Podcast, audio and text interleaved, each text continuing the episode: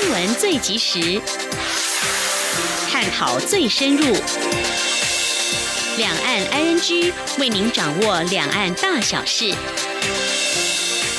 两岸 ING 节目，黄丽杰、谭启贤制作主持。各位听众您好，我是韩启贤，我是黄丽杰。今天是二零一九年十二月六号星期五，欢迎收听每周一到周五播出的两岸安局节目，一起掌握两岸最近的新闻焦点，还有交流互动。今天节目一开始，先会带了解重点新闻，包括蓝委提反并吞法禁服恶毒，不敌绿人数优势闯关失败；泰签新制惹怨，苏奎指示外交部加强与泰国联系；秋冬国旅补助延长，光局表示视情况增加经费。入入冬首波降雪，雪山三六九山庄成银白世界。掌握新闻重点过后，今天的焦点话题，我们首先会针对立法院院会在日前进赴二读，民进党团的反渗透法草案，中国大陆台商有哪些反应？另外谈到香港反送中运动目前尚未平息，怎么样来解读中国官员日前在北京一场针对澳门主权移交二十年的座谈会当中的谈话讯息？还有美国近来相对。对香港情势，还有相继对香港情势，还有维吾尔人权问题采行立法动作，中国官方有哪些反制作为？另外，中国大陆各省市最近上调了最低薪资，显示经济发展哪些情况？这些议题，我们在稍后访问中央社驻北京记者周慧莹，谈他第一手的采访观察。至于在节目第三单元万象安居中，我们现在关心求职的议题哦。哪些履历内容不容易受到老板或人资主管青睐？而履历上用可爱版的宠物或是 cosplay 照片，效果如何呢？另外，有位求职者想到一家咖啡店工作，没有投履历去应征，直接跑到店内端咖啡、擦桌子，结果如何呢？稍后告诉你。好，我们接下来先来关心今天的重点新闻。轻松掌握的新闻，I N G。立法院会今天六号排定处理国民党团提出的反并吞中华民国法草案，国民党团要求将法案进服二读，与民进党团提出的反渗透法草案并案协商。不过经表决后，民进党团以人数优势否决国民党团提案，反并吞中华民国法草案无法进服二读。以下记者郑林的报道。为防堵中国势力渗透，民进党团上月提出反渗透法草案，明定任何人不得接受渗透来源指示、委托或资助、捐赠政治现金或影响选举罢免、公投行为，违者可处五年以下有期徒刑或并科新台币五百万元以下罚金。法案日前在立法院会处理时无异议，顺利进赴二读。国民党团则提出反并吞中华民国法草案，共有十五条条文。草案规定，通谋敌对组织或敌对组织成员。意图消灭、并吞、取代中华民国，处死刑或无期徒刑。立法院会六号排定处理反并吞中华民国法草案，程序委员会建议法案交付内政委员会审查。国民党团要求将法案进赴二读，与反渗透法并案协商，但遭民进党团以人数优势封杀。立法院长苏家全宣布表决结果：表决结果出席六十二人，赞成二十一人，反对四十一人，弃权零人。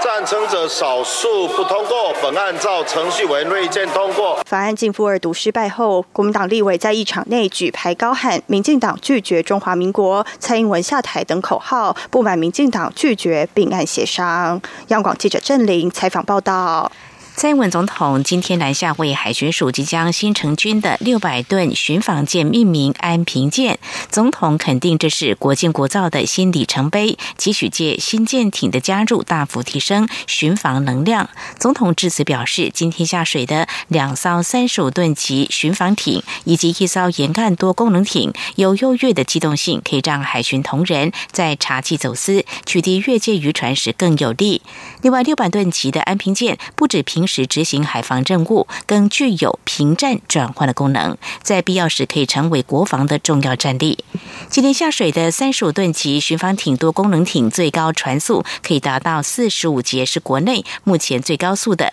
执法船舶。另一艘三十五吨快艇更具备有水炮功能，射程可以达到六十公尺，能够有效执行非法船舶驱离与救难任务，具备速度快、吃水浅，还有灵活性高等特点，将优先配置金门、马祖等离岛海巡队，作为查缉越界中国大陆快艇的执法利器。依照海巡署的规划，安平舰将会在下个月涂装下水，配置南部地区机动海巡队执行南方海城护渔及维权任务。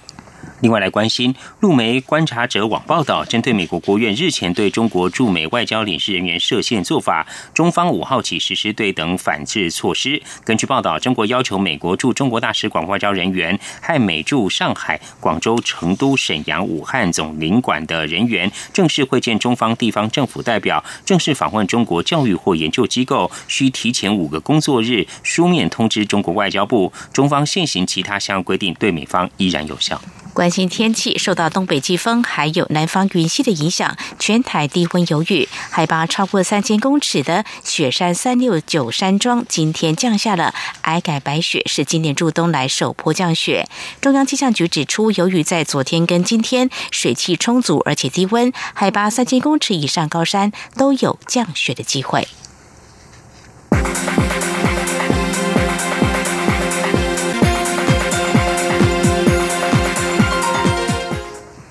泰国驻台办事处明年三月要实施台湾人赴泰国电子签证新制，引发民众抱怨政府泰国对台签证不公平，认为政府应该祭出反制措施。对此，行院长孙昌今天表示，已经责成外交部加强和泰国联系，希望彼此多一些互动往来，对两国都好。以下记者黄维婷的报道。泰国驻台办事处原定十一月三十号起实施泰国电子签证新制，台湾人申办泰签必须提供财力证明银本，引发民众和旅游业者抱怨。泰国驻台办事处随后宣布，为了让申请者有充分的准备时间，将于二零二零年三月一号起实施泰国签证线上申请作业。泰签新制引发民众抱怨，认为台湾对泰国旅客提供免签证优惠，但是台湾人申请泰签却没有同等待遇。对此，行政院长苏贞昌六号受访时表示，已经责成外交部多跟泰国联系，希望彼此多一点互动往来，对两国都好。苏贞昌说：“呃，台湾与人为善，我们也希望跟各国都有非常好的往来。”这件事情我也责成外交部再跟泰国多一点联系，那也希望彼此多一些互动往来，对两国都是好的。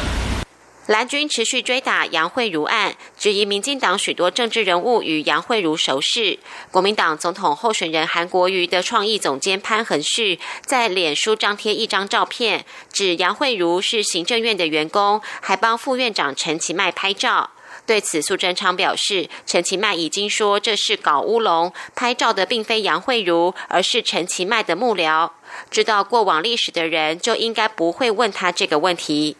杨慧如案持续延烧，媒体询问是否担忧此案影响民进党的选情，苏贞昌回答：案件已经起诉，就让司法去办，证据到哪里就办到哪里。中央广播电台记者王威婷采访报道。另一方面，针对国民党总统候选人韩国瑜阵营今天召开记者会，指引蔡英文总统用政府预算在脸书下广告。蔡英文总统连任办公室发言人阮昭雄回应表示，蔡英文个人脸书粉丝专业从未使用公务预算。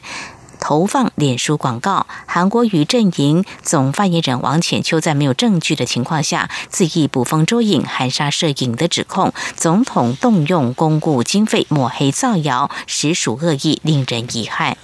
另外来关心，行政院院会昨天拍板通过释出五专网频谱，宣告大型企业可自行建制专网，目前为实验期，等到二零二一年到二零二二年就会试照。另一个商用频谱部分，第一波试照即将在十二月十号展开竞标。台湾明年将正式迎接五 G 时代。不过，由于目前台湾国内四 G 应用相当普及，而且价格亲民，未来五 G 价格如果大幅扬升，消费者是否买单，也考验国内电信商在相关应用的能力。以下记者陈林信宏的报道。台湾五 G 政策，过去电信商和企业对于政府是否释出专用频谱各持不同立场。不过，行政院昨天拍板评断给企业，也代表企业、公部门与非营利团体将来需有价申请纷扰暂告一段落。未来像是台积电、台塑、红海等大厂业者将可以自行建制专网，优化物联网应用，并提升产业竞争力。不过，对电信商来说，过去企业专网占不少营收。收比重，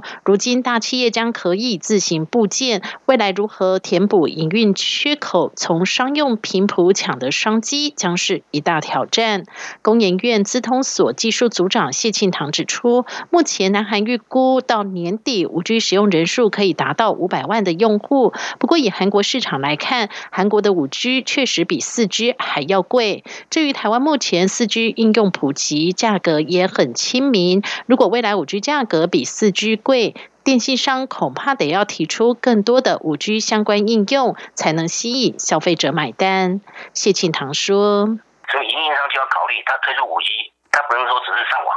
只是上网这样不有没有太大吸引力。他同时也要考虑说，我能推出什么应用，那需要五 G。”但是应用对对用户来讲有什么好处，让他愿意掏钱？经济部技术处处长罗达生则指出，价格确实是未来民众是否使用五 G 的最敏感因素。不过，如果回归市场竞争，这将和五 G 标售价金有很大的关联。罗达生说：“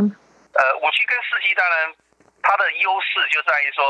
刚讲它的大频宽哦，它的对于这个物联网所所创造的这个大连接的。”优势，还有就是说在低延迟呃性能上，所以基于这几个特性，所以它对于某些应用的发展是有必要的。你比如说四 K、八 K 的传输就需要大频宽，哦，啊，对于所谓的这，比如说在这些控制上，比如说在制造的控制，或者在无人载具的控制。罗达生也指出，像是物联网，由于密度高且到处都得要有感测器，需要有装置连接，以及未来 AI 运用于穿戴装置时，就必须使用到五 G，以目前的四 G 就无法达到，因此五 G 还是会有发展市场，毕竟消费者的感受将会有很大的不同。中央广播电台记者陈林信鸿报道：二零二零年台湾将进入五 G 时代。国际数据资讯 IDC 今天发布对二零二零年台湾市场的十大 ICT 趋势预测。在五 G 部分，IDC 认为高频宽、低延迟和大连接特性，预计将会带动更多科技应用和差异化的服务。其中，知道保资费极有可能出现在初期早鸟优惠方案。IDC 还预期台湾五 G 发展初期。将多着重在消费娱乐相关的服务，像是三 D、AR、VR 等沉浸式的体验。未来进入 SA 独立组网之后，将会看到符合五 G 真正特性的垂直产业应用出现。行政院五号拍板，秋冬国旅补助期限将延长到明年一月底。光局长钟永辉今天受访表示，温泉补助部分也确定会同步延到一月三十一号。除了原本规划的新台币三十六亿元外，届时将会视状况适时增加经费。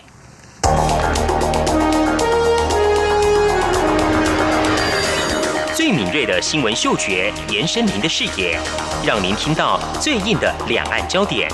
连线访问这次随团出访的央广记者黄维婷。是的，今天在大陆福建平潭举办了一场两岸关系研讨会，对世界经济与亚洲会产生哪些影响呢？其中五百个是感染艾滋病的孩童，那分散在呃广东。从正经情势分析。两岸交流观察到新闻现场直击，两岸 ING 有最多元的声音、多面向的观点以及最专业的剖析，请收听每周一到周五晚间六点到七点，由中央广播电台新闻部黄丽杰、韩启贤制作主持的《两岸 ING》。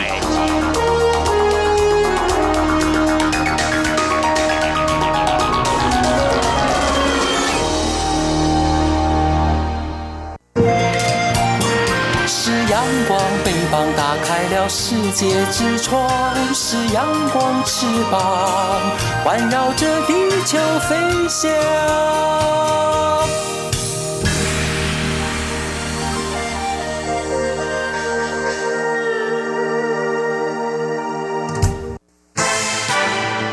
轻松掌握的新闻，I N G。根据联合国统计，全球因对妇女的暴力行为而造成的社会损失高达一点五兆美元。立新基金会今天首度公布九年来和汇丰银行携手反暴力的成果，总计投入新台币三千多万，并动用五千多名员工，不仅陪伴了许多小爸妈及目睹暴力儿童，更创造了两亿七千多万的社会净价值，相当于八倍的效益。今天记者吴丽君采访报道。立新基金会自二零一一年起，携手汇丰银行共同投入守护小脚丫、给力小爸妈、青少年怀孕方案，以及小兔子们的故事、目睹暴力的儿少方案，加上青少年理财方案，还有让爱多走一里路，协助受暴妇女就业，并于六号首度发表成果。立新基金会执行长季慧荣表示，根据经济学家。杨家燕的分析，这样的投入可以创造八倍跨越文化、生命等社会影响力的净效益。季慧荣说：“非常感谢，因为汇丰银行九年来投资了三千四百万，所以如果我们用八倍来算，其实是两亿七千万的净价值。那当然不只是金钱的投入，他们的职工、他们的员工的一个动员。”总共有五千五百人，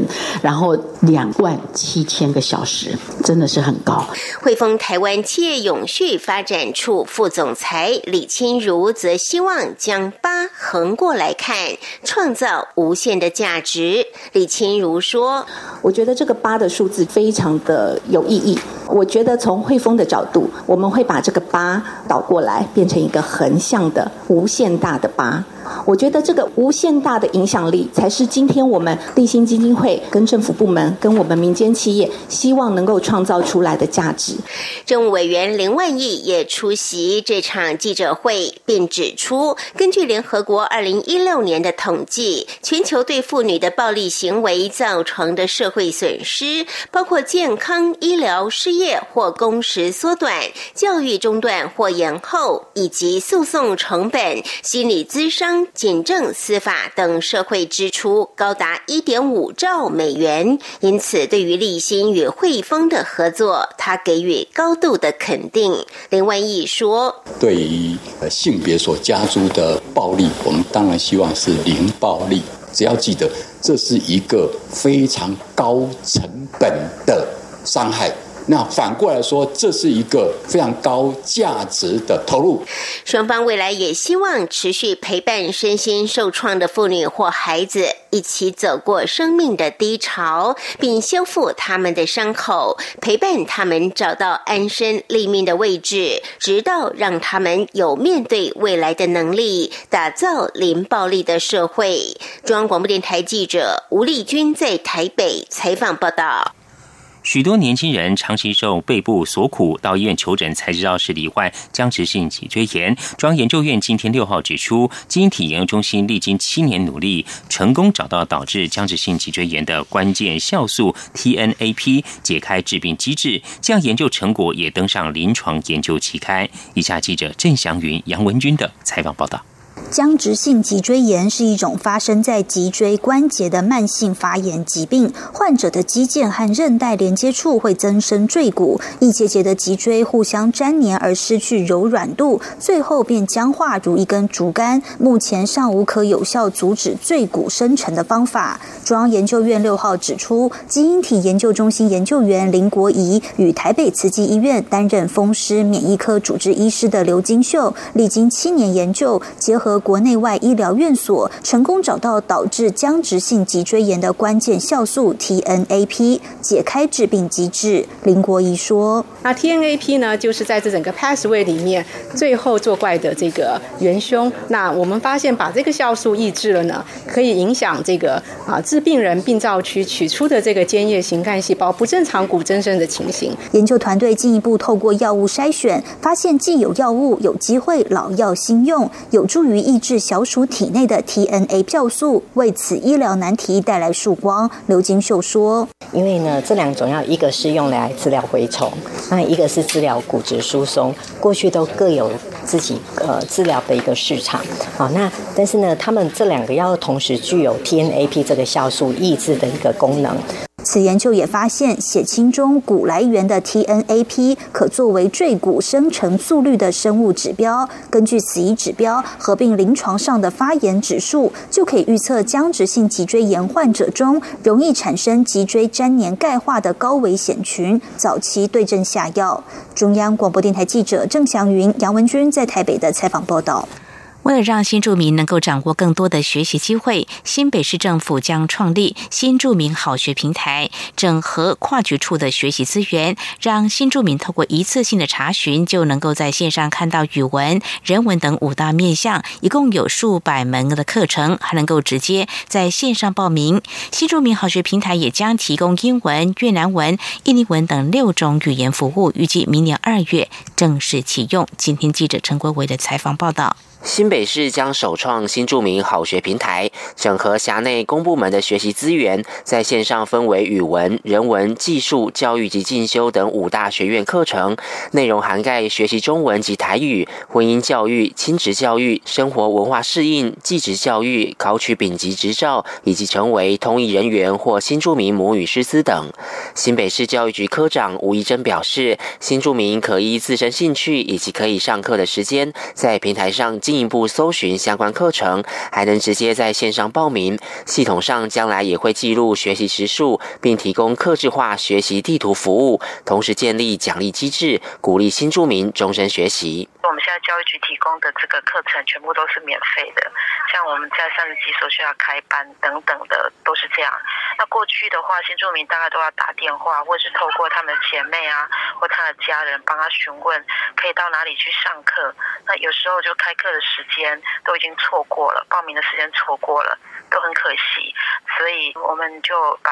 整个市府跟机关学校的公部门的这些学习资源，要把它整个整合起来。吴怡珍说，新著名好学平台启用后，将提供中文、英文、缅甸文、泰文、越南文及印尼文等六种文字显示服务，使新著名不受语言隔阂，畅游好学平台。另外，新北市教育局透过策略联盟，将五个新著名学习中心结合补校，在假日开办课程，未来。还将扩大办理，教育局也鼓励夫妻亲子一同来上课，借由共学促进家庭更和谐。中央广播电台记者陈国伟新北采访报道。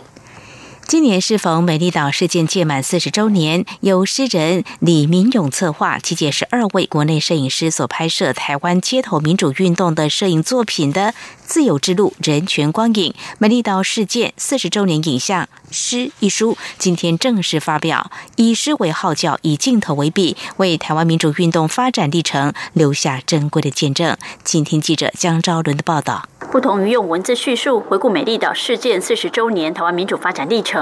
自由之路人权光影美丽岛事件四十周年影像诗》一书，集结了陈博文、于月淑、潘晓霞、谢森泰、邱万兴、刘振祥等十位从戒严前到戒严后，持片在街头用照相机记录台湾追求民主人权自由运动的新闻人的作品，共一百二十张照片。再加上诗人李明勇为每位摄影家编辑的单元，配上他呈现戒严风景的诗各一首，为时代留下见证。在摄影家的镜头下，从党外抗争、美丽岛事件、农民运动、反核运动，一直到太阳花运动，争取婚姻平权，每张照片背后都有着许多故事，代表希望，却也是压迫被宰制的呼声。这些新闻人捕捉每一场社会运动的每一瞬间，与诗人温柔又严厉的笔锋之间，交汇出戒严前后的台湾民主历程。潘晓霞说：“这是一本非常重要的影像书籍，以文学艺术的高度，替台湾民主运动发展留下重要记录。”邱万兴回顾这些历史镜头，也格外有感触。邱万兴说：“其实，在当时的党外人士上街头，其实是非常困难的一件事情哈。就是说，你看两个人上街，头数百个警察就包围你啊。其实当时我就在里面嘛哈，里面其实我我怕被他们打哈。后来我就是没办法，我就为了保护这两个人上街头哈。刚开始他们上街头，我就跑到那屋顶上去拍照，所以他们这些警察知道上面有人在拍照记录哈，所以比较比较不敢动他们。”总策划人李明勇表示，这些照片之所以珍贵，在于这些历史场景无法重新来过，是一个艺术见证，提供现在的人用不同的视角看待台湾追求民主之路。李明勇说：“也提供了一个另外一种关照的视野，啊，就让让我们更会呃对那个四十年的历史有更明晰的一种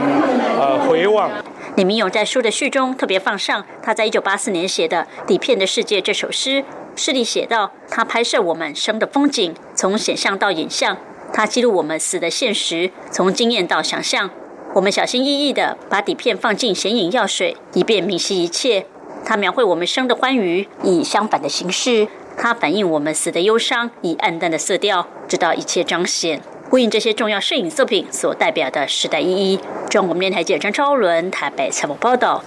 台湾国乐团七号、八号将于台湾戏曲中心上演一出《乐岭聆听布农族的音乐故事》音乐剧场，借由布农族诗人的叙事、天籁合音的铺陈，带领民众经由一段布农族与汉人的爱情故事，道出布农族走过的历史悲欢岁月。在口传历史中，布农族不惧生命历练，翻越一座又一座的山头，寻找部落和生命的出口。此外，布农族也是台湾岛屿上最擅长合音的民族。八部合音就是最贴近布农族宇宙观的音乐表现形式。早在一九五二年就被联合国教科文组织所认可。台湾国乐团文姿风华系列今年推出的《乐岭聆听布农族的音乐故事》音乐剧场，特别联手文化部指定的布农族音乐保存团体南投县信义乡布农文化协会，透过丝竹雅韵一起奏唱原住民部落天籁。整个故事分上下两幕，透过布农族诗人布滚伊斯马哈丹、伊斯利端的回忆，音乐铺陈与叙事，搭配多媒体影像，以族语娓娓道出布农族如何走过历史的悲欢离合。我们再来关心，在中国和美国即将完成第一阶段贸易协议之际，中国国务院关税税则委员会今天表示，中国将对部分美国进口的大豆和猪肉排除关税。这是中国最新一波缓和中美贸易紧张的举动。过去一年多，世界两大经济体彼此攻击，对双向贸易相互克征了数千亿美元的关税。而中国今天这项递出橄榄枝的举动，出现在美中即将签署小型的贸易协议之前，而且也在华府预定十五号对中国展开新一轮关税制裁之前。以上就是今天的重点新闻。这里是中央广播电台，您现在所收听的节目是《两岸 I N G》，稍后为您进行话题 I N G 单元。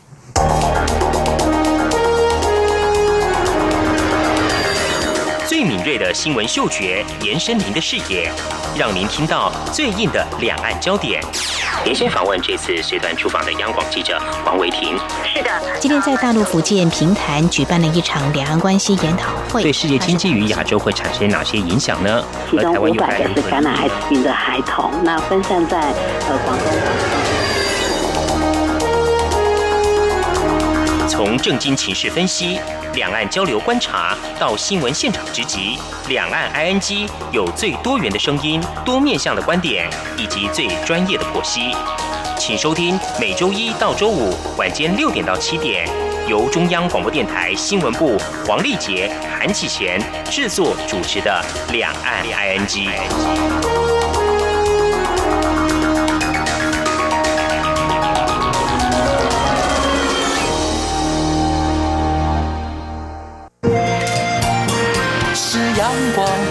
打开了世界之窗，是阳光翅膀，环绕着地球飞翔。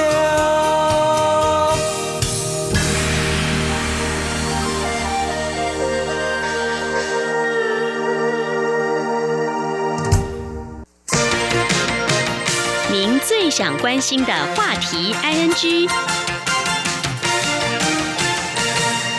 这里是中央广播电台，听众朋友现在所收听的节目是《两岸安居》。基于防范中国大陆对台统战，及立法院民进党团、时代力量党团等提出中共代理人相关修法草案之后，最近立法院院会已经将反渗透法草案进赴二读。中国大陆台商有哪些反应和看法呢？另外，在香港反送中运动尚未平息之际，中国官员日前在一场针对澳门主权移交二十年座谈会中有哪些谈话内容，我们需要关注。此外，美国近来相继对香港情势还有维吾尔人权问题有立法的动作，而中国官方有哪些回应？另外，中国大陆各省市最近上调最低薪资调幅情况显现出哪些现象？下一题，我们今天节目中访问装设驻北京记者周慧莹带第一手的采访观察，非常欢迎慧莹。您好，呃，启贤好，丽姐好，听众朋友好，好，非常欢迎慧莹。我们现在关注的焦点，第一个就是有关立法院在日前处理民进党立法院党团所提的反渗透法草案，已经进赴二读，全案是在无人提出异议之下顺利通过的啊。其实，在我们刚才提到中共代理人相关修法草案在讨论的时候呢，我们台上已经非常关注了。那么，至于有关反渗透法已经进赴二读了，那么在中国大陆台上，像我们我们知道全国台气联，那么对于我们呃在中国大陆的台商经营投资方面是大的一个平台。那么对于反渗透法立法在台湾立法院的动作，有什么样的表态或看法呢？呃，是因为在立法院将反渗透法进赴二读之前，其实台商一直都很关心这些相关的事情哈。在立法院就是十一月二十九号将反渗透法进赴二读之后呢。呃，我们刚刚像李姐你讲的，中国大陆的台商组织全国台企联，他们当天就在官网上公布了一个说明的回应啊。他们主要是表达忧虑，他回应的这个说明呢是说，一波未平，一波又起，如何让广大台商安心回家？我们看了这个，其实这个题目就应该知道，就是说它大概是什么？它其中是在讲说。他们认为这个反渗透法是一个变相的中共代理人法，这个法呢让台商啊，还有就是在中国大陆工作还有生活的台湾民众呢，会产生忧虑，他们会有恐惧，会恐怖，他们觉得说他们以后可能安心回家的路呢会受到阻碍。那全国台气联他们也讲啊，他们认为这个反渗透法呢是中共呃代理人法的一个替代品，将这个进步二毒呢，它其实是一个。换汤不换药的东西，他们批判就是这个是在制造绿色恐怖。是慧莹。至于其他的台商对于反渗透法的立法，哈，呃，就您的采访跟观察，他们又有哪些的反应呢？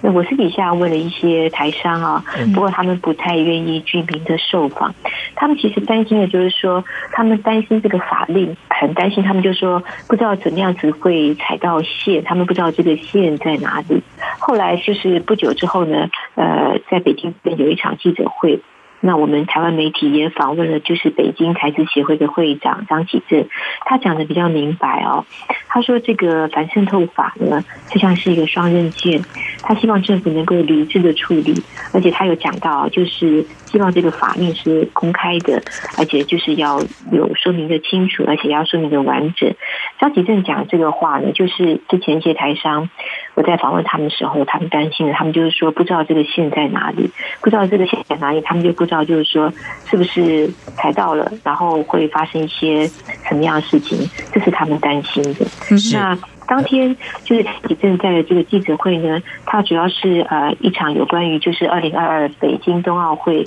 一些赞助商的一个记者会。那他们宣布，就是张启正成为二零二二北京冬奥会呃会前之前一些测试赛的赞助商。那当天在现场的时候，台媒也有问到张启正，就是说。啊，我们知道张启正他是北京台资协会的会长，他本身也是就是在这边一个很有名北京君泰百货的董事长。有台媒就问到他说：“你赞助北京冬奥会这些赛事哈，这些你会不会担心就是被扣红帽子？”那张启正他是说，他觉得了哈，这个是一个见仁见智的一个问题的一个事情啊。他讲说。赞助这些体育赛事，他自己的动机是很单纯的，就是希望能够让更多的年轻人有机会参与比赛。他说，这也有可能是台湾的年轻人来参加了，所以他说，是不是被扣红帽子？呃，他觉得是见仁见智的问题。嗯哼，好，非常谢谢慧莹带给我们哦，就是有关立法院呢日前处理民进党立法院党团所提的反渗透法草案进赴二读。那么我们在中国大陆台商对于这样的动作有什么样的看法？那么有哪些忧心呢？包括全国台气联，那么也发表了一些立场。那么您所采访的一些台商也表达了他们的一些看法。好，那么这是在我们今天所探讨的第一个焦点议题。那么接下来我们要探讨另外一个焦点议题。那么就是呢，中国大陆日前在北京举办了一场有关澳门主权移交二十年的座谈会哦。那么透过呃中国大陆一些媒体的报道啊，慧颖你在那边观察到，就说媒体大部分是披露哪些有哪些官员出席，那么是不是有针对一国两制有一些相关的谈话，或者说有哪些谈话内容是需要特别来关注的呢？呃，是。北京就是在澳门呃主权移交中国大陆二十呃周年的前夕呢，举行了这场就是有关澳门实施呃基本法二十周年的座谈会，非常的高调哈。当天呃，如果听众朋友有看到报道，我们就会发现就是相关的官员层级很高的官员哈，都出席了座谈会。那当然就是说，本来就是会办这一场就是纪念呃澳门主权移交中国二十周年的一个。座谈会哈，但是因为时机在我们看来是比较呃，当然比较特殊，因为我们知道香港反送中运动从六月以来持续了这么久，而且它的示威的规模还有警民冲突呢都越来越激烈，所以在这个座谈会当中呢，就是包括呃中国国务院港澳办的主任呢，还有中国全国人大常委会的委员长栗战书，他们的发言时候呢，都对澳门就是呃。因为我们知道澳门跟香港，他们都是特别行政区哈，呃，他们对澳门都有许多的称赞。像以那个国务院港澳办张晓明，他当天哈有讲，他是引用大陆国家主席习近平的谈话来讲啊，他说澳门在贯彻一国两制方针和基本法，护卫国家安全和统一方面树立了榜样。这个当然是跟香港做一个对比了，其实是讲给香港听，也是讲给国际社会听。我们知道，就是香港反送中运动之后呢，中国大陆在国际社会对一国两制质疑的情况之下，他们做了很多的表态。我觉得这次是一个更坚定的表态，因为我们知道反送中发生之后呢，国际社会跟香港对一国两制起了质疑。他们主要就是除了回应质疑之外呢，我觉得他们也是要强调，只有维护。中国国家的主权、安全跟发展利益呢，才能够保持澳门的长期繁荣稳定。这个当然是讲给香港听，就是说，同样的，因为你香港跟澳门都是特别行政区，澳门这样子做才能够保持长期的繁荣稳定。那当然就是香港要这样子做，才能够保持长期的繁荣稳定。那有港媒就在讲了哈，当天他们就有分析讲说，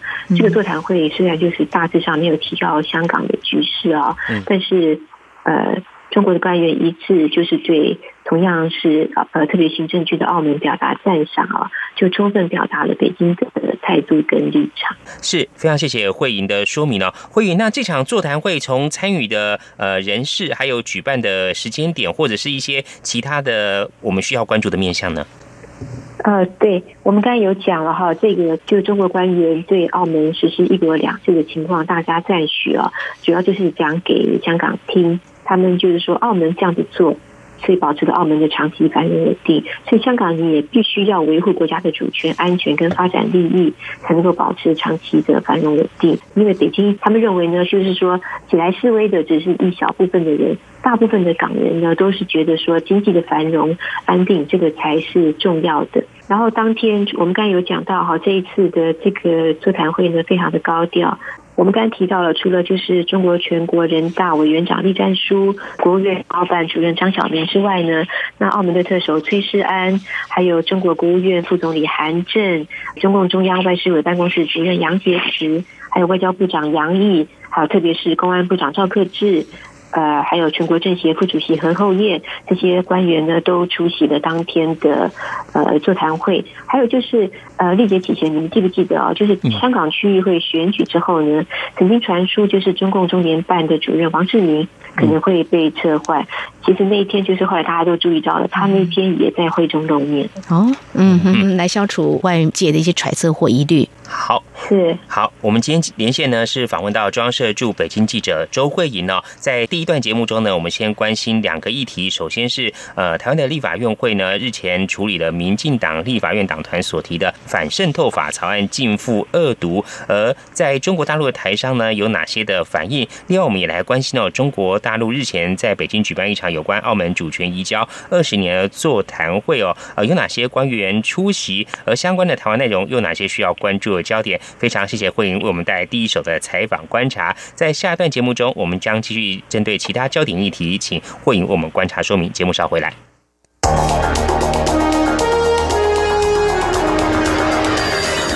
最敏锐的新闻嗅觉，延伸您的视野，让您听到最硬的两岸焦点。连线访问这次随团出访的央广记者黄维婷。是的，今天在大陆福建平潭举办了一场两岸关系研讨会，对世界经济与亚洲会产生哪些影响呢？其中五百个是感染艾滋病的孩童，那分散在呃广东。从政经情势分析、两岸交流观察到新闻现场直击，两岸 ING 有最多元的声音、多面向的观点以及最专业的剖析。请收听每周一到周五晚间六点到七点，由中央广播电台新闻部黄丽杰、韩启贤制作主持的《两岸 ING》。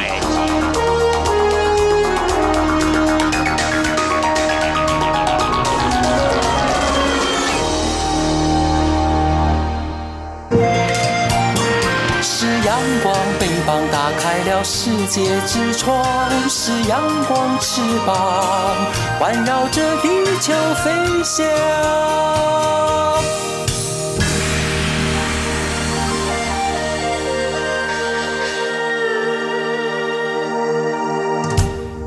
这里是中央广播电台，听众朋友继续收听的节目是《两岸安居》。我们节目持续连线中央社驻北京记者周慧莹，而接下来我们要探讨的焦点就是有关香港情势。那么，美国最近呢将香港人权与民主法案立法，那么最近呢看到中国大陆对于美国的动作有些反制措施，慧莹是不是帮我们做些观察？那么中国大陆他们提出哪方面的做法呢？呃，是，嗯，呃，中国外交部在十二月的二号呢，他们针对川普总统呃上周签署这个香港人权跟民主法案呢，他们宣布了两项的制裁措施呢，其中一项就是即日起，就是从当天哈即日起暂停审批美国军舰好赴香港的休整申请，那另外就是对美国就是五家就是非政府的组织 NGO 啊，它做出制裁，那这五家是包括美国国家民主基金会。美国国际事务民主协会、美国国际共和研究所、人权观察，还有自由之家。因为中国政府认为这些组织在呃香港呃反送中呃风波当中呢，他们表现的恶劣，他们觉得说呢，这些 NGO 呢是呃为这些反送中的示威者提供了资金、提供了帮助，甚至耸动他们、怂恿他们做出这些事情。嗯，是桂莹，大家也非常关心哦，就是说，呃，美国和中国大陆最近在这个香港议题上的一些这种交锋哦，呃，或者是其他方面的一些交锋，这对于这个美洲贸易战的贸易谈判是否会有一些影响呢？您的观察？目前为止呢？我也访问了一些学者哈，嗯就是中国官方他们基本上还是把呃香港民主跟人权法案呢跟中美贸易战这个事情是做脱钩处理，但是美国那边呢不断的有一些消息出来，那这个还要观察。但是目前为止的话呢，感觉出来中方的态度呢是希望能够脱钩处理。但是其实就是我跟一些学者谈过哈，他们觉得说，嗯，北京对这个香港民主跟人权法案呢，他们的回应呢可能还是。不够强，他们觉得这个强度不够，他们觉得说呢，应该要破釜沉舟，就是跟美国讲，就是说，呃，暂停这个中美贸易谈判。他们觉得说，呃，川普呢也希望就是能够尽快谈成，我们因为他们觉得说，川普也是有压力。如果说中国真的是能够态度强硬一点的话，他们觉得说，也许能够遏制就是美国对中国就做出的一些事情。因为果然呢，就是在香港民主跟人权法案之后呢，我们知道就是呃这两天又通过了一个新的法案。嗯哼，是。那么，美国联邦众议院是在三号的时候呢，那么以四百零七票同意，一票反对通过维吾尔人权的政策法案哦。那么，我们关注这个教育，就是说，它是要求川普政府要加强回应中国镇压穆斯林少数族群行为，并且制裁中国高阶官员跟实施出口禁令哦。那么，对于美方又有这样的动作哦，那么中国官方，您观察或者媒体的报道有什么样的？回应或动作呢？对，就是如同香港法案一样，其实中国官方他们这次的回应也是很激烈哈。那我们知道，就是美国众议院通过这个版本的新疆人权法案呢，是对参议院法案的一个修订啊。川普签署之后呢，那就是可以生效了。中国外交部在这个法案就是通过之后呢，他们第一个反应啊，当然就是他们表示呃强烈的愤慨跟坚决的反对。他们的说法都是这样子。那在外交部之后呢，包括中国全国人大、全国政协，还有一些相关的部门呢，多个机构呢，他们其实都做了很激烈，但是就是内容差不多的一些回应。嗯哼，呃，其实。中方就是说，对不管是香港人权法案啊，或者是维护人权的法案，他们做的回应，一方面当然是不得不的一个表态哈，他们确实是对美国这个动作的反弹。一方面我们也知道哈，美国通过香港人权民主法案之后，川普签署之后呢，中方其实他们的一直到今天，他们都还有一些呃批判，还有一些回应。那更何况就是说，这一次又通过这个维护人权政策法案。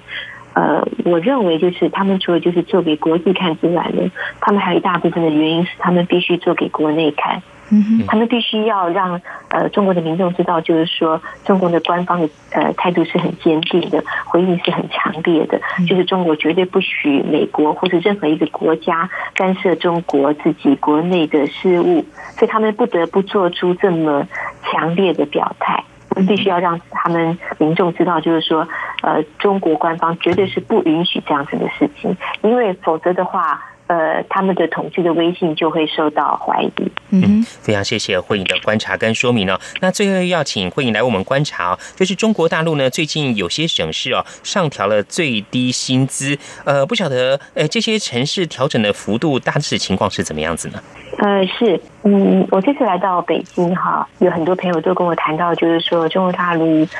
最近就是经济情况不太好哈。那我们知道，就是说中国大陆，我们之前也看到了很多官方发布的数据哈，包括那个经济成长率。那经济情况不好呢，除了就是跟中国自己结构性的问题有关之外，那当然就是中美贸易战了。那除了官方的数据之外呢，像我们这次来呢，呃，有一些我们也可以从一些庶民的指标可以看到，比如说包括百货公司、商场这些买气呢，就是大不如前。还有像餐厅哦，就中国大陆有一些很热门的餐厅，以前的话可能要预定，预定可能还不见得订得到。那现场排位的话，可能要排很久。那这次有一些本地人很久喜欢去的餐厅呢，不用定位，然后到现场之后呢，在呃，譬如说中午或者晚上吃饭的时间。其实呃，都有一点就稀稀落落的感觉。其实这个是一个最直接的一个经济情况好或不好的一个反应哈。还有另外一个就是一个经济的指标啊，就是说我们知道，就是中国各地他们有时候会发布最低薪资的一个标准啊。他们最近就有一些新的发布啊。呃，在十一月以前的话呢，呃，他根据他们的统计啊。那包括就是上海、北京、广东、天津跟江苏，还有浙江啊，这六个省市的最低的月薪标准呢，超过人民币两千块，人民币两千块，台币大概八千六百块左右。当然，这个听起来好像并不高，但是我们知道这只是一个最低月薪的标准。那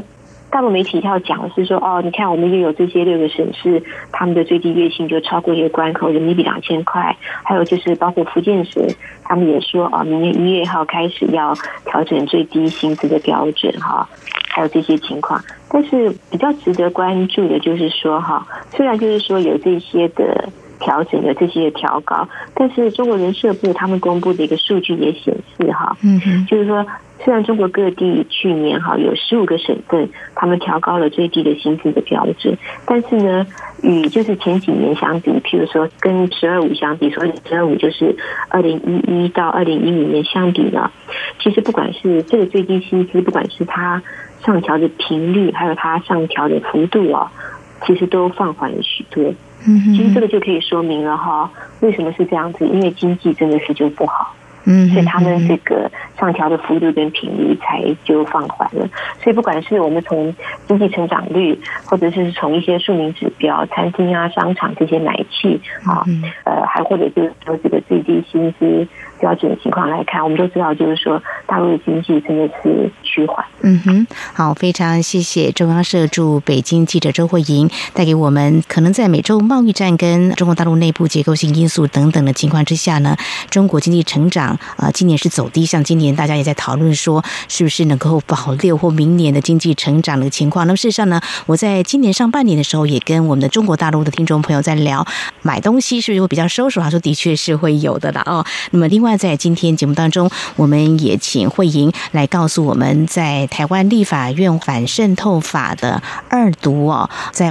中国大陆台商有哪些看法？另外也关注香港、澳门的问题。那么，澳门主权移交中国大陆呢，即将满二十年了啊。那么，在日前北京有一场座谈会，中国。大陆的官员出席这场座谈会有哪些谈话内容值得关注？另外，还有美国在最近相继呢通过了一些立法，包括香港人权与民主法案，还有维吾尔人权的问题也有立法动作。那么，中国大陆的官方有哪些回应动作？非常谢谢慧莹今天带给我们这几个议题的第一手采访观察，非常谢谢您，谢谢慧莹，谢谢。最敏锐的新闻嗅觉，延伸您的视野，让您听到最硬的两岸焦点。连线访问这次随团出访的央广记者王维婷。是的，今天在大陆福建平潭举办了一场两岸关系研讨会，对世界经济与亚洲会产生哪些影响呢？其中五百个是感染艾滋病的孩童，那分散在呃广东。从正经情势分析。两岸交流观察到新闻现场直击，两岸 ING 有最多元的声音、多面向的观点以及最专业的剖析，请收听每周一到周五晚间六点到七点，由中央广播电台新闻部黄丽杰、韩启贤制作主持的《两岸 ING》。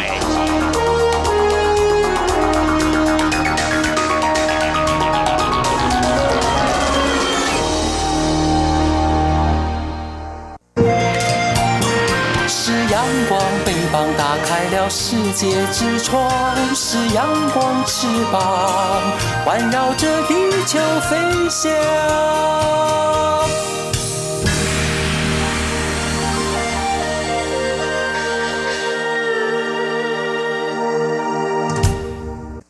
挺新鲜的，最火的万象 ING。这里是中央广播电台，您现在所收听的节目是两岸安居。到了万象安居单元，丽姐，我们刚刚连线了装设驻北京记者周慧颖哦，她跟我们谈到，因为中国大陆经济放缓，所以中国很多省份的最低薪资呢，最近有上调，不过这个调整的幅度呢，也有所放缓了。那相对于中国大陆这个最低薪资标准呢，我们台湾有个相对应叫做基本工资，没有错。那从明年的一月一号开始，劳动部是指哦，这个基本工资的月薪是调升到两万三千八百块钱。嗯，那有一百三十六万名的本国劳工会受惠，而时薪也有调升哦，调升到一百五十八元，大约有四十八万名的时薪族会受惠啊。哇，这个调薪水呢，心情很愉快，也不再是二十二 K 的了哈，两万三千八百块钱哦。这个不无小补哦。那么希望呢，有条件的上班族呢，哎，我们还要更努力工作，希望呢能够调得更快。好，谈到这个薪水调升。在年底呢，除了新的一年度大家希望加薪之外啊，很多上班族也考虑哦，在新的一年度更换工作，这时候呢就要准备履历表啦。我们看到在中国大陆河南有一名大学生，嗯，他用毛笔字来写履历，哇，应该很罕见了哈。而且他这个履历不是一张纸哦，啊，它是一个卷轴。哇，他已经念中文系还是 文学系吧？那同时呢，他每个章节的小标还用红色来书写。哇，果然引起大家的关注哦。嗯，不过呢，他表示他这并不是真正的履历啦，只是想对自己的整个大学生涯做个总结而已。哇，留下一个记录。嗯，不过谈到真的这个履历啊，呃，因为履历哦，常常是这个雇主和人资主管哦对求者第一印象，所以说一定要很审慎的来准备哦。没错。不过呢，最近就有一个网友讲说啊，他收到一个线上履历，嗯，他直接就把它刷掉。为什么？主要是对方的履历的照片太萌了，看起来很怪，不太像一般的大头照这样子。对，它就是一般的生活照。同时，这生活照上面啊，还用了滤镜。哎呦，还有上面用有两个可爱的耳朵做后置啊，他就觉得好像太随性了一点哈。那贴文一出，就有些网友表示说啊，曾经收过的履历也很特殊啊，像是有人放了一只狗，啊，有人放了背影照片。没有正面，是一张背影的照片。嗯，还有人放了戴口罩的照片。哎呦，还有人放这个动画角色的照片。哎，各式各样都有哈。嗯，不过呢，也有网友讲说，我当初去应征，我是寄生活照过去，可是我也录取啦。啊，不过原先贴文这个网友建议大家最好先了解一下你要应征这个公司的风格，还有一些文化，而且可能有些希望是比较活泼的。哦，有些希望说是用大头照的方式寄来履历表，需要先去了解。没有错，我们刚刚讲到说把这个动画角色放上去哦，哎，日本呢有一名网友去应征便利超商的员工，嗯，他就把自己 cosplay 成一个漫画的角色。然后把这个照片寄给这个超商哦，而且他在自我介绍讲啊，他是某某星球的王子，他想要毁灭星球，所以先来应征超商打工，培养战斗力。人家可能找错这个雇主了呢，觉得呢。哎，不一定哦，也许这个超商的这个老板还 很赏识他，很喜欢这种格调的嘞。要看看这个老板是怎么样的一个想法啊。另外，这是发生在中国大陆，嗯，有一名女大学生毕业之后，她想找工作，嗯，她很想去一家咖啡店当服务员，嗯，不过她履历表没有寄，她就直接跑到这家店去。哇，就是直接面试吗？哎，她也不是直接面试，也没有跟店长或老板讲，嗯，她就直接跑进去。帮柜台端咖啡，帮客人服务擦桌子。哎呀，那不会让店长傻眼了吗？这到底是从哪里冒出来的？这个店家相当困扰，而且呢，这名女大生还跑进去吧台里面工作。哎呦，这个店长呢就劝这名毕业的女大学生，就说啊，你不要这样子，你赶快离开。结果这名女生她不走，哦，那最后店长只好报警了，请警方来劝导哈。啊，这是太主动了啦。那警方就问这名女生说，嗯，你怎么不投履历表嘞？嗯，她是说。工作不好找，他觉得这家咖啡店生意不错，想留在店内工作，而且因为自己不善言辞啊，所以才想出这种另类方法来求职。哦，干脆用行动来展现他自己是非常适合这里的工作的。嗯，不过呢，远景还是劝他啦，说打工呢，你要跟店家好好说啊，没错，来表达一下说想在这边工作哦。嗯，好。另外，这是河南有名女大学生去一家医院求职，那在面试完之后。他在路上遇到一名老人倒地，哦，他立刻上去帮老人戴上帽子，避免着凉。等这个救护车来，整个过程被人拍下来呢，就放到网络上。哇！结果这个医院的院长得知此事之后，就说直接录用他了。哇！你看这种见义勇为，而且是发挥他的专业，嗯，很不错。另外，我们刚刚谈到说，有些老板对于收到一些履历表啊，觉得也很奇怪，怎么会这样寄来这样履历表？这是在美国哦有一个网站上，就有一个网友问说。各位，如果是当老板的网友，你觉得哪些的履历表让你觉得最没有吸引力？嗯，有一些老板留言说，他的履历里面语法错误，就是文法不对或写错字。嗯哼。另外还有就是他用一些很奇特的字体，不常见字体，让人家看起来不舒服。嗯。所以他觉得啊，在写这个履历的时候，还是要了解一下，就刚刚先前有一位网友讲的，嗯，了解公司的一些风格跟文化特色，没有错。好，节目尾声要告诉听众朋友一个讯息哦，目前央广正在进行二零一九华语节目满意度调查，听众朋友只要填写就有机会哦，抽中。穿戴式的空气清净机，或是气泡水机，或央广的二零二零年桌历等多项大奖哦。好，这么多丰富的奖品呢，哎，赶快来拿！但是呢，要请听众朋友赶快上我们的央广官网填写或搜寻二零一九央广华语节目满意度调查。另外呢，比较不方便上网的朋友呢，你可以写信到这个信箱来索取电子问卷 a u d i e n c e 零一。at r t i 点 o r g 点 t w，再重复一次 a u d i e n c e 零一 at r t i 点 o r g 点 t w。这个活动只到本月的十五号为止哦，欢迎大家踊跃参加，提供我们央广宝贵的意见，同时还可以抽大奖。那么，如果说台湾的朋友在十二月六号之前填完问卷的话，还可以另外抽央广丹宁环保袋哦。把握机会，踊跃参加。节目尾声再和听众朋友们呼吁一下：如果说听众朋友们对我们节目任何建议看法，非常欢迎利用以下管道来告诉我们。传统邮件寄到台湾台北市北安路五十五号两岸局节目收。电子邮件信箱节目有两个，一个是 i n g at r t i 点 o r g 点 t w，另外一个是 QQ 信箱一四七四七一七四零零 at qq. dot com。同时，听众朋友，我们还可以透过 QQ 线上及时互动